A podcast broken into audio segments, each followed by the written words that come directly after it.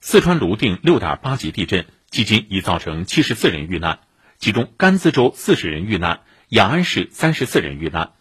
此外，还有二十六人失联，二百五十九人受伤。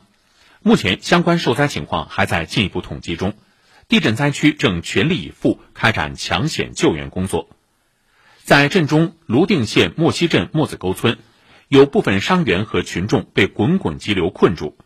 特警队员用身体和绳索搭起生命通道，迅速转移被困群众。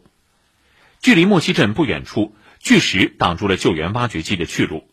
二百四十多名甘孜州公安局特警用手搬石头，用铁锹刨土，以血肉之躯救出被困群众。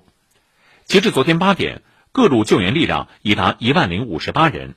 救援队伍分区组织搜救，开展拉网式排查，确保不漏一户、不漏一人，不放弃一丝希望。截至目前，救灾部队累计转移群众近四千人，救治伤员二百七十多人。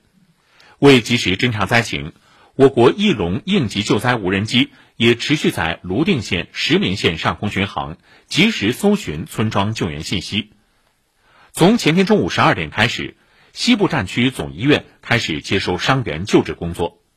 西部战区总医院卫勤部副部长孙世俊表示：“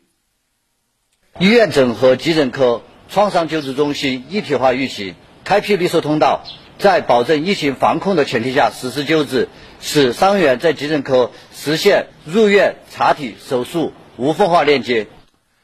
中组部近日从代中央管理的党费中向四川省下拨两千万元，用于支持抗震救灾和灾后重建工作。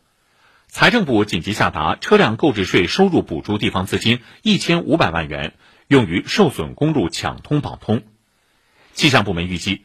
昨夜起到九号早晨，四川震区将有一轮降雨过程，泸定县会频繁出现降雨，局部地区有大雨。救援人员及灾区群众需警惕降雨可能引发的滑坡、崩塌和泥石流等二次灾害。